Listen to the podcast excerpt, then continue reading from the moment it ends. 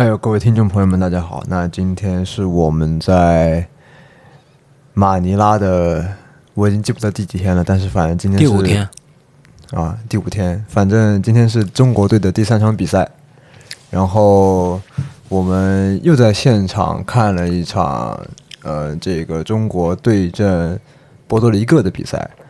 那嗯，当然在之前呢，我们也看了一场美国队的比赛，就是现在川长在我身边，让他讲一讲，就是这两个这两场比赛的一个观赛体验吧。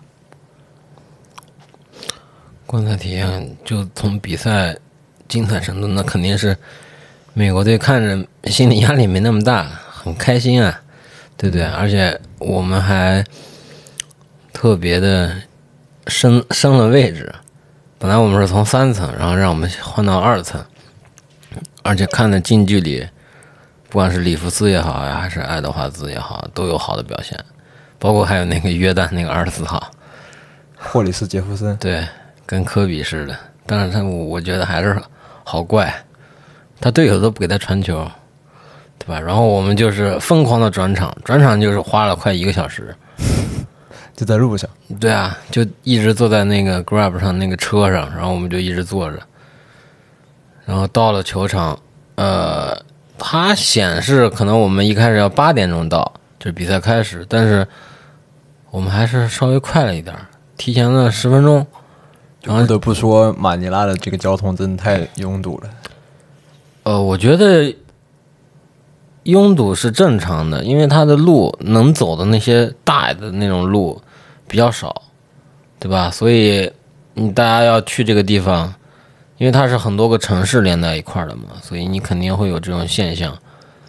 然后，那我们去了之后，然后就还是选了上次那个位置。反正中国队比赛看的就，用一个词儿形容吧，你先说，我先说，嗯。醉生梦死呗。我只想说退钱吧，真的。我们我们已经看了三场，没有一场是赢的。嗯，没有一场赢是正常的。你你要是想赢一场，那你的期望也太高了。这不是二零零八年的中国男篮，这是二零二三年，十五年之后，没有任何一个能站得出来的一个中国男篮，对吧？你像昨天，就是为什么说这个日子口，我我我就看到不是易建联不是宣布正式告别篮球了嘛？要退役了嘛，对吧？所以选择可能是昨天的十二点十之前说快的，十二点，对吧？说了这么事儿一点五十六吧。说说了这么个事儿，然后我看到这个新消息，我都很很大声的叫了声，因为我一开始会想着他可能还要再来一年，但是没想到就这么告别了，对吧？然后加上今天这个比赛，虽然我们是本届男篮世界杯中最后一支被淘汰的亚洲球队，那那这个问题呢是得益于。哦，我们的赛程安排比较好，我们是最后的一个比赛日，呃，基本上是晚场的最后一场，加上可能像伊朗之前输的又比较多，然后他们同组的胜负关系，那基本上今天大家肯定都看了比赛，嗯，说他吧不说也不行，不说吧也不行，也不行，说了我觉得。我们播客里头有这么一样的球员聊一聊，我觉得挺那什么的，对吧？今天大家看比赛，我们都知道，我们来前我来来的时候呢，同行媒体就跟我说：“你去干嘛？对吧？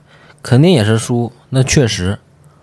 但是我就是想说，既然规划好了，我说我们来看球，对吧？那无论输赢。”那都支持，该喊喊，该叫叫对吧？这个得支持嘛，对吧？你今天喊了吗？喊了呀。对吧？所以我觉得有有一些球打进去，真的是特别提提那个啊，周琦的空接，精神气儿，对吧？空接是，然后包括呃，你像今天纪委，我觉得今天纪委打的特别好，四个三分儿的，真的是这才是真正的总决赛 F F M V P 啊！你前两场打的那是什么玩意儿啊？对不对？那你今天你这纪委才打得好，而且我记得好像下半场还有一球就要开始 ISO 单打人家那个后卫，但结果好像没进嘛，对吧？嗯，就我我觉得是摔了，我就觉得今天的后卫线进攻一点问题都没有，没有说像上场似的跟那儿跟那儿跟那挤牙膏似的，对吧？嗯，便秘似的。这但是今天这也便秘。今天这三个后卫，我觉得都打得特别好，还得感谢胡明轩啊！要不是胡明轩最后时刻是俩三分一个上篮得这八分，要是没这八分的话，我们今天可能得输二十六分，更过不去了，对吧？没事，四十分我们都输过。不是，那你是看什么队嘛，对吧？所以你不应该这么打嘛。怎么看王哲林啊？怎么看回家呀？因为这个现在是回家的意思。怎么看回家呀？我觉得，哎呀，就那个实力，没有其他的。我觉得真就那个实力，没 有啥实力？人家可是 CBA 的最佳呃，这个常规赛最佳 MVP，六十分先生，有什么单？换加小加索尔的男人，有什么用呢？就那个实力，没办法。然后说啥实力嘛？你跟我说，垃圾呗，就这么简单？就这么简单。哪里垃圾？人家我觉得你现在这么说这么骂，等到下赛季可能 CBA 他打得好的时候，你觉得评论区会有人忘记这些人家都？说了，你不忘记就不忘记呗。这个没有人会忘记他在世界杯的舞台上打的烂，没有人会忘记。没有人会忘记。反正今天看了一下，因为在这边信号特别的差，场馆内呢也基本上信号很很慢。我后来就跟舒先生分开了，然后我选择去另外一个可能说是 WiFi 位置比较好的地方。呃然后我刷刷刷朋友圈，我就看大家都在骂王哲林，我觉得骂吧，都在生气也就那么个骂法儿，就是可能说他打不进啊，说他嗯，篮板球护不住嘛。我那一刻就是想杀他的心都有了，我真想去外头给他挖个坑，直接把他领进给他埋了。真的，这是真的很想这个。我甚至说，我说，靠，我要是认识这些园区的人，我告诉你他在哪，咱把他骗出来，你给他带走吧，别回去了，这还有脸回国啊？但实际上，我觉得说他垃圾吧，他打的也挺好，就是也没有说那么好。你比如说有几个扣篮，有几个空切的下顺，有几个被打，我觉得也是可以的。但怎么怎么说呢？每个人都有那么几个高光时刻嘛。但总体来说就是垃圾。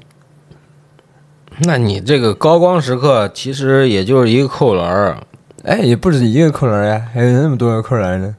王哲林今天其实他抢了五个篮板，嗯是全队最高的，而且中国队这场比赛又输了十三个那个前场篮板。其实，在中场转换的时候，就是在中场之前上半场的时候，我们的呃那个叫什么快攻得分，就是那个转换进攻得分，其实是比波多黎各要得多很多的。你有看那个上面屏幕那个数据，好像是这么这么写，好像十三比五吧，好像我记得。但是我觉得，就是不管说是南苏丹也好，还是波多黎黎各也好，每当我们因为我们一直是处于落后者的一个姿态嘛，今天这场比赛应该没有领先过，嗯，今天这场比赛应该没有领先，没有领先。嗯，有过，应该有过一个，呃，今天这比赛好像真的没有我我记得是没有领先从。头到尾没有领先过，所以，嗯、一直处于一个落后的状态。那这这个这个打到，每当我们在反击起势的时候，哎呀，他这后卫太厉害了，对吧？咱们那边坐了一大片菲律宾的那种小孩儿，没有，那是中国小孩儿。菲律宾的。没有，我他们在喊中国加油。我说是菲律宾的小孩儿，不是那些哦 TCL 的小孩儿。哦，那些小孩儿就是一看呢，沃特斯这个表现，因为他能把球运好，然后最后的一个终结又特别漂亮，全在给他欢呼，好像有个穿裆过人，特别漂亮。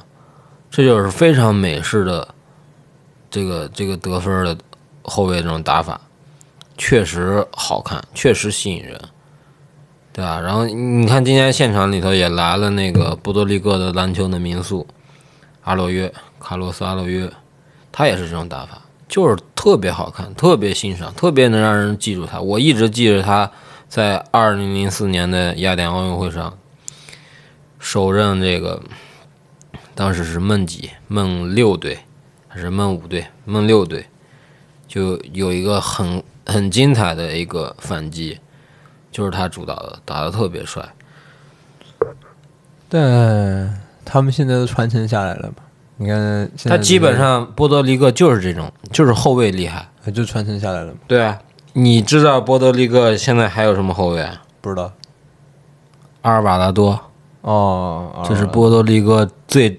大牌的后卫，但是这次还没来打，嗯，对吧？我们的匹克的代言人，然后再往前，还有一个，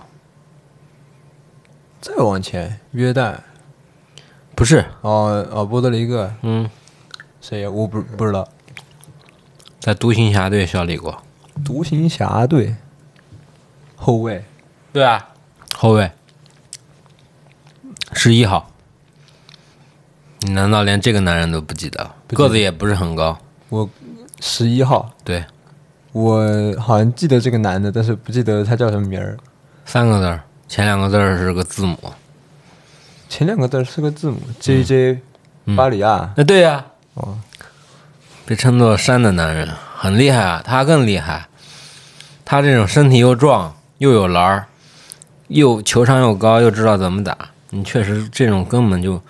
对于中国队这些后卫来说，其实我觉得你再怎么说，你比南苏丹的后卫要身体上差的没那么多嘛。人家南苏丹的这后卫，嗯，或者说你的前锋这这一类的这种东西，这种球员，他的身材比你好啊，对吧？又快，对吧？波多黎各就是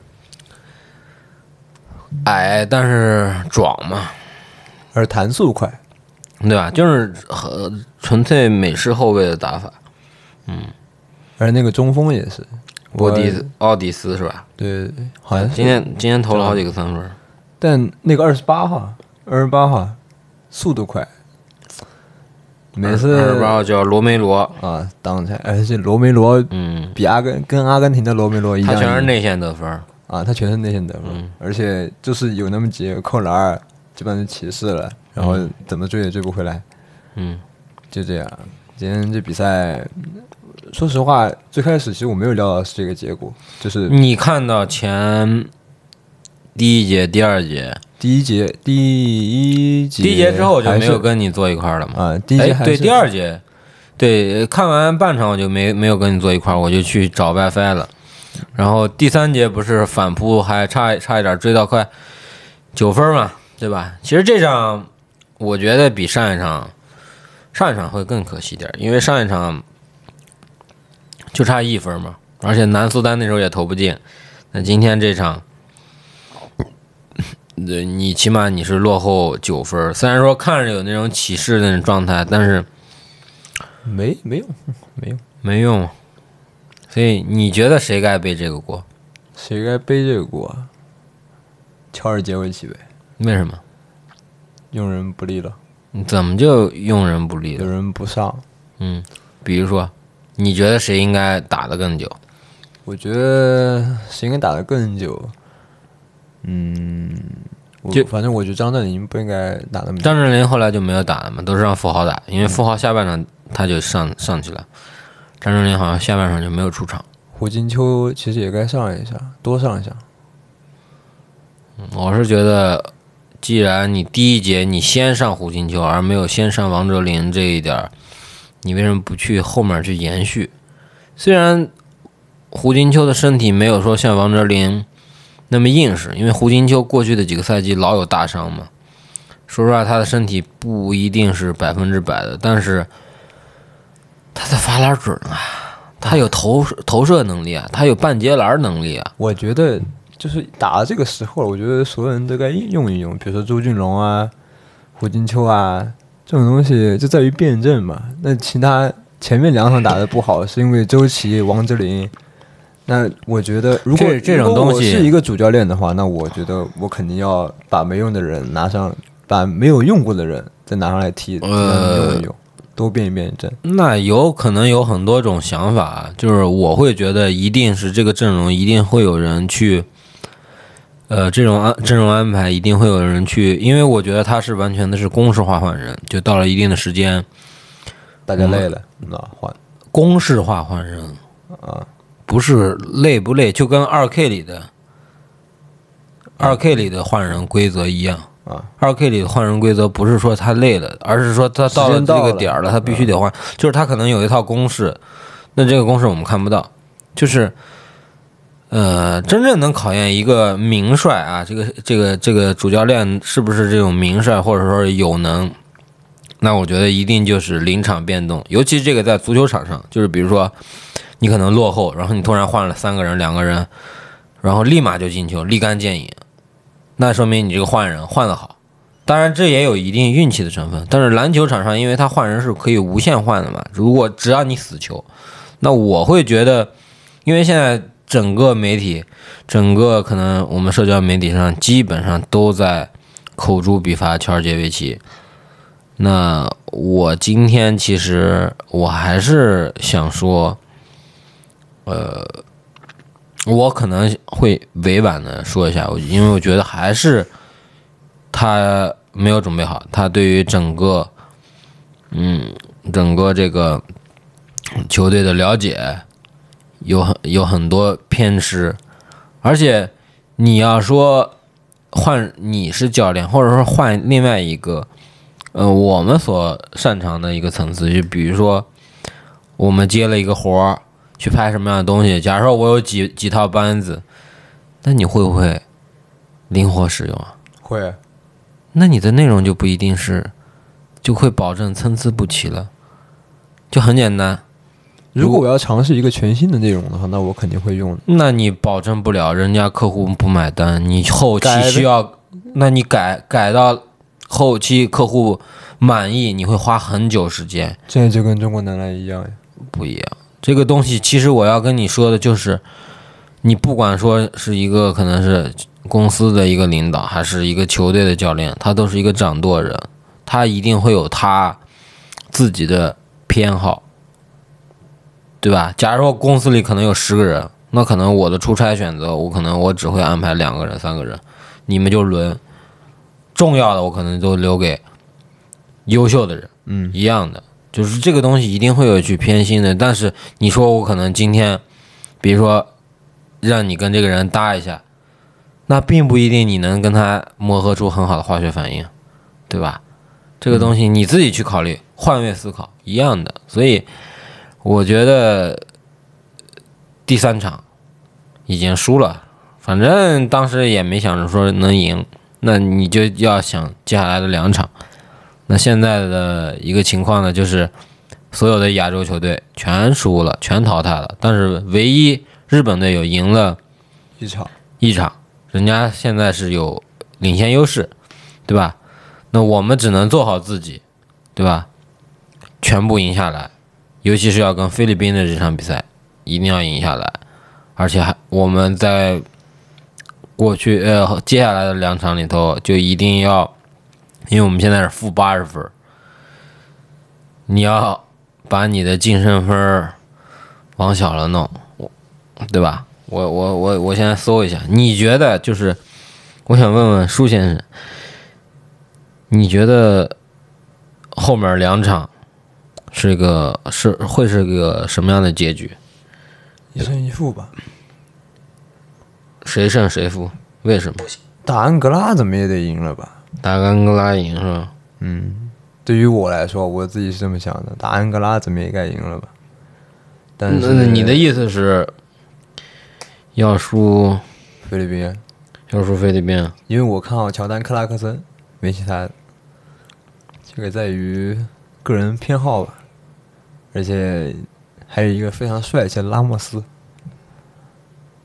我反正我觉得一胜一负，这一胜一负，是这是我能接受的。就是如果两场全输，那洗牌吧。现在啊，现在是这样的啊，一共六支亚洲球队，就是进奥运会是成绩最好的一个。嗯嗯，因为日本已经是一胜两负了，然后他就是亚洲这几个球队的这个净胜分呢全是负分，然后嗯，菲律宾呢是负二十三，伊朗呢是负六十三，约旦呢是负十七负七十七，中国是负八十，黎巴嫩是负一百，所以你要以这样来看的话啊，就是我们跟菲律宾的这个交手。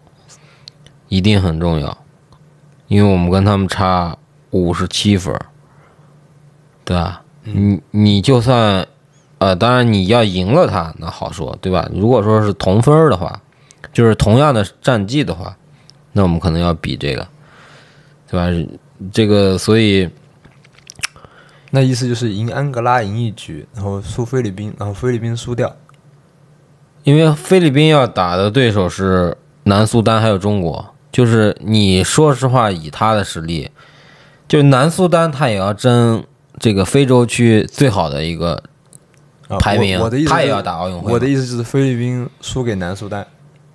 那这个应该是大概率发生的事，啊而且我觉得呃，可能十分到十五分这个区间。就如果说中国队能赢下安哥拉，然后你又赢到了菲律宾，那你起码你是把菲律宾踩到脚下，那不敢想象。对吧？你是起码是把菲律宾踩到脚下，你只需要考虑日本那边，因为日本的对手是委内瑞拉和佛得角。日本但凡人家只要赢三呃这两场都赢了，那咱们就彻底 GG。人日本赢三场，咱赢两场没有用啊，就等对吧？等下一个四年呗。差不多吧。等下一个四年，我所以，我今天看好多人都在说，嗯乔瑞杰杰维奇应该在这个比赛现在就可以走了，然后让老郭士强，老叔老叔带队。我但是我觉得，反正都烂到底了，只要这个教练，因为我现在很害怕的一个问题就是，其实篮球媒体跟足球媒体都一样，我们不算篮球媒体，我们只是一个可能会，我会是一个比较爱关注这个方面的人，我会觉得就是中国篮球和中国足球，无论是上层还是最下层，可能就是那些青训或者说是这种，嗯，整个的这种。运动员体系的最底端到最上端，然后你再包括外界的一些东西，我觉得是一样的，都是烂到根儿上了。再加上媒体的一些无无良的媒体，天天整这些顶整那些。当然，可能篮球整个的大环境呢，没有像说像足球有那么多的啊，又进去那个，又进去这个，对吧？啊，当然也有，也有这个，也有这个这个跟徐杰那种事儿，哦，对吧？找小三儿什么之类的，你球员也有这种事儿嘛，对吧？男性荷尔蒙分泌过剩嘛，都会干这种事儿，所以，呃，你就跟某个总监也会说嘛，对吧？你可以穿的性感点，所以，呃，哎，我要说什么来着？所呃，所以所以倒不妨，我觉得只要呃，就是现在的教练在他所呃执掌这个权力的一个所所，就是他能控制到这个范围之内，他可以去呃大胆的去实现他的想法。我觉得是要去给时间的，嗯。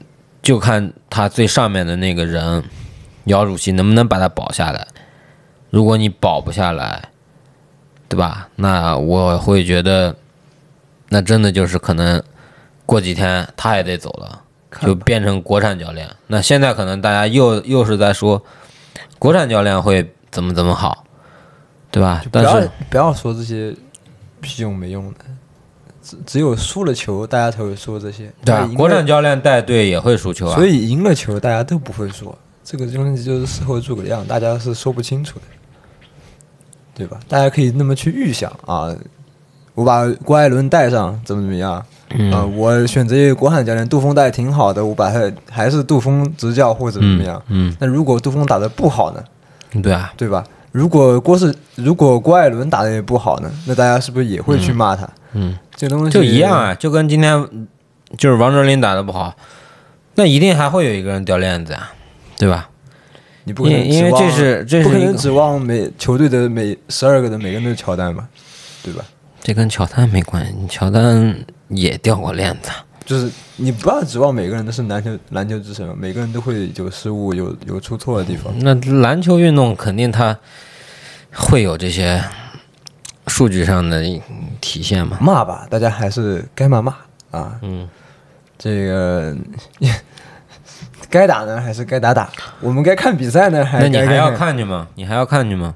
看啊，来都来了，嗯，反正又回不去，对、啊，护照还被收了，嗯，对吧？所以，所以接下来就是，反正我们也是遭遇了一个特别不好的东道主，因为菲律宾是我们的预想敌，然后我们呢也是菲律宾的预想敌，就是大家都知道我们一定会碰面，就是菲律宾跟中国男篮一定会碰面，所以这场比赛呢肯定要是在九月二号。这场比赛我觉得是一定要去看的。嗯明天呢？明天31号安哥拉这一场呢，因为有可能会有汤普森在马尼拉的活动，我们有可能去不了。但是我还没有完全完全定下来。